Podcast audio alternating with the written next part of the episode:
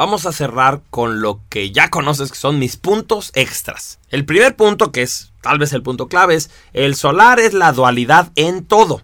Son niños y adultos, femeninos y masculinos, buenos y malos, pero fíjate esta, egoístas y altruistas. O sea, el solar es una persona que vive su vida como él quiere, es muy libre, de alguna manera toma todas sus decisiones en parte a lo que busca, el placer inmediato y todo, pero a la vez es una persona que vive para los demás, que vive entregado a la energía de los demás, sin querer. No es que lo haga intencionalmente, pero su energía termina dejando un legado para los demás. Entonces, egoístas y altruistas. Y otra es que son frágiles y poderosos a la vez. Entonces, como yo te decía, los niños solares pueden ser muy frágiles, pueden ser muy enfermizos, por ejemplo, pero a la vez son niños que sanan a las demás personas. La piel de un solar es fina.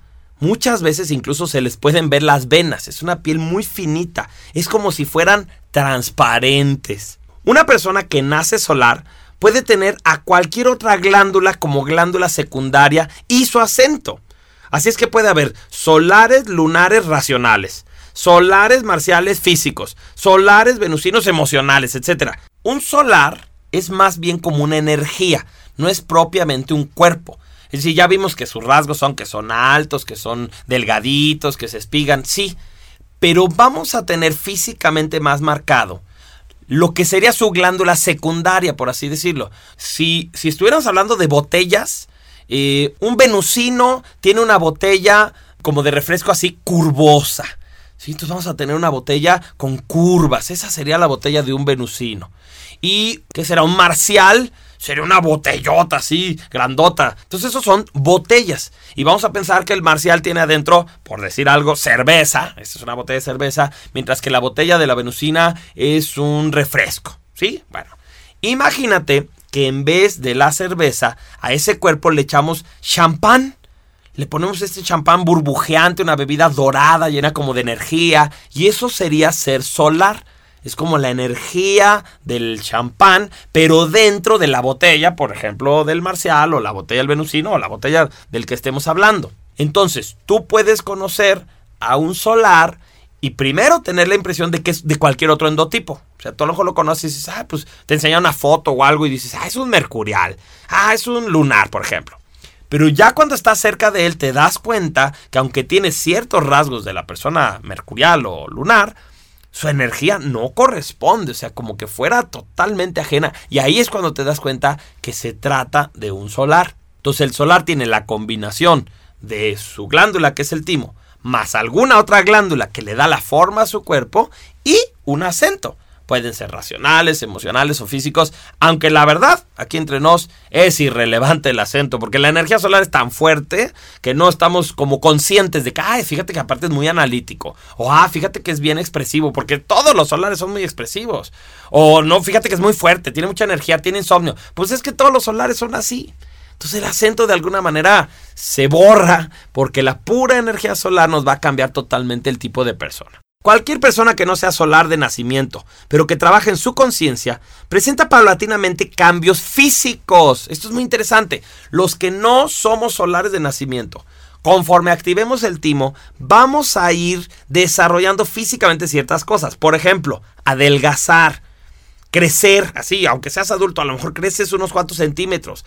La piel se empieza a transparentar, los ojos se hacen brillantes, hasta la sangre, fíjense, puede hacerse azulosa.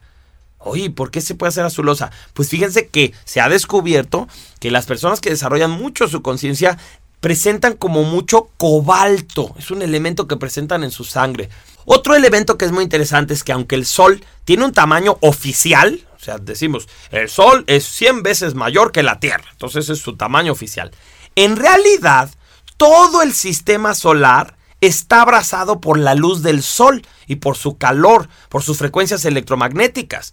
Entonces, es como entender que aunque el sol, cuando lo medimos, estamos viviendo así, estamos midiendo esa bola de luz, esa bola de gases que están explotando, en realidad su tamaño verdadero es pues, todo lo que abarca su calor. Todo eso es parte de su cuerpo. Es como si, lo que estuviéramos midiendo es el núcleo de la célula, que vendría siendo así la bola de fuego, pero al mismo tiempo existe la célula y la célula es todo el sistema solar. Pues asimismo las personas solares ejercen influencia consciente o inconsciente con todas las personas que los rodean. ¿sí? Nosotros no somos los mismos cuando estamos cerca de ellos. El timo genera linfocitos y regula el sistema inmunológico. Cuando somos niños y jóvenes, el timo ayuda a diferenciar anticuerpos para protegernos, pero ya de adultos, el timo está prácticamente inactivo, por lo que las vacunas, chin, este va a ser un tema muy controversial, normalmente ya no sirven. O sea, fíjate que como adulto ya no es muy positivo que nos estemos poniendo vacunas. No estoy insistiendo en que no lo hagas, pero quiero darte ese dato. Como el timo en la mayoría de las personas que somos adultos ya no está funcionando de manera óptima, es muy probable que una vacuna que te pongas ya de adulto no tenga el efecto que tendría cuando eras un niño, que rápidamente aprendía tu cuerpo. Y así como el timo regula el sistema inmunológico, y eso significa que el cuerpo aprende de las experiencias y nos hace inmunes a ciertos microorganismos, los solares tienen un timo muy desarrollado, pero que curiosamente les produce el efecto contrario. Es decir, son tan optimistas que nunca aprenden de las experiencias y por eso es que se mueren jóvenes por tonterías. O sea, es curiosamente su optimismo, en vez de hacerlos como más inteligentes para que una experiencia negativa les enseñara y aprendieran, al contrario, su optimismo los hace inmunes a las experiencias negativas, como que se les olvida que salieron las cosas mal y lo vuelven a repetir hasta que un día incluso podrían llegar a la muerte. Y bueno, los niños solares son muy enfermizos y a la vez son muy energéticos. Y según cuál sea su endotipo secundario, ¿no? O sea, si son marciales o mercuriales o venusinos o lo que sea, ciertas partes se acentúan más que otras. Así es que los hay hiperactivos, autistas, esquizofrénicos, genios, agresivos, sanadores, etc. Lo único que podemos decir de los niños solares es que son todo menos normales. Sí, no son niños que parezcan niños, sino parecen seres de otro planeta. Yo me he fijado que muchas veces cuando las mamás conocen los endotipos, pues se les antoja que sus hijos sean solares, ¿no? Piensan, ay, mi hijo es tan especial, es tan distinto, es tan único, que entonces yo, yo pienso que mi hijo va a ser solar, porque es distinto a todos los demás niños. Y entonces tú le dices, muy bien, señora, ¿qué es lo que hace que su niño sea solar? No, pues fíjate que mi hijo desde muy chiquito era bien observador. Se quedaba calladito, se fijaba en todas las cosas, estaba así en un rinconcito y desde ahí nos veías. Entonces, pues ese es un niño lunar. Eso no tiene nada extraordinario para un lunar. Y entonces otra señora, no, no, no, mi hijo sí es solar, porque fíjate que mi hijo te acaricia, te abraza y de inmediato te sientes mejor, te quita la tensión, te quita el dolor de cabeza. Entonces, no, pues ese es un niño venusino, eso es normal para un niño venusino. Y otra señora, no, no, no, es que el mío sí es solar, porque mi hijo, no sabes, cuenta chistes, hace shows, se para ahí frente a todos, pareciera así como un adulto que entiende todas las relaciones y entiende todo y nos trae a todos así muertos de la risa. Es un niño espectacular. Pues ese es un niño mercurial, así son los niños mercuriales, así chistosos, divertidos. Y entonces otra señora, no, no, no, el mío sí es solar, porque mi hijo es como un adulto chiquito es una persona que es muy sabia, que todo sabe, que todo piensa, es un niño que aprendió a leer antes que los demás, que utiliza palabritas así domingueras, extrañas, que nadie más usa. Y entonces tú le dices, claro, pues es un niño saturnino. Así son los niños saturninos. Y de pronto alguien dice, no, no, no, el mío sí es solar, porque es un niño súper poderoso, es un niño que no para, que no, que no se puede detener, que tiene esa energía que tú decías 300 puntos porque brinca todo el tiempo y no se duerme, y todo el tiempo está corriendo y rompe cosas, y es curioso y se sube a los árboles y se pelea con los otros niños. Y, y tú dices, señora, señora, cálmese, es un niño marcial, así son los niños marciales, eso no tiene nada extraordinario. No, dice la última, el mío sí es un niño solar, porque mi hijo quiere a todos. Es un niño servicial, es un niño entregado, es un niño sociable, es un niño que cuando una persona sufre, él sufre muchísimo. Y entonces tú le dices, señora, suena muy bonito su niño, pero suena un niño jovial.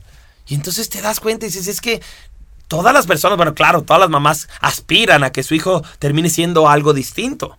Pero la verdad, ahorita que tú ya entendiste a los solares, seguro que estás dándote cuenta. Qué bueno que tu hijo no sea solar. Porque qué friega te metería, qué difícil debe de ser la vida de una persona solar. Y los dejo con esa reflexión. Ya saben que soy Cuauhtémoc Arau. Nos escuchamos en el siguiente CD.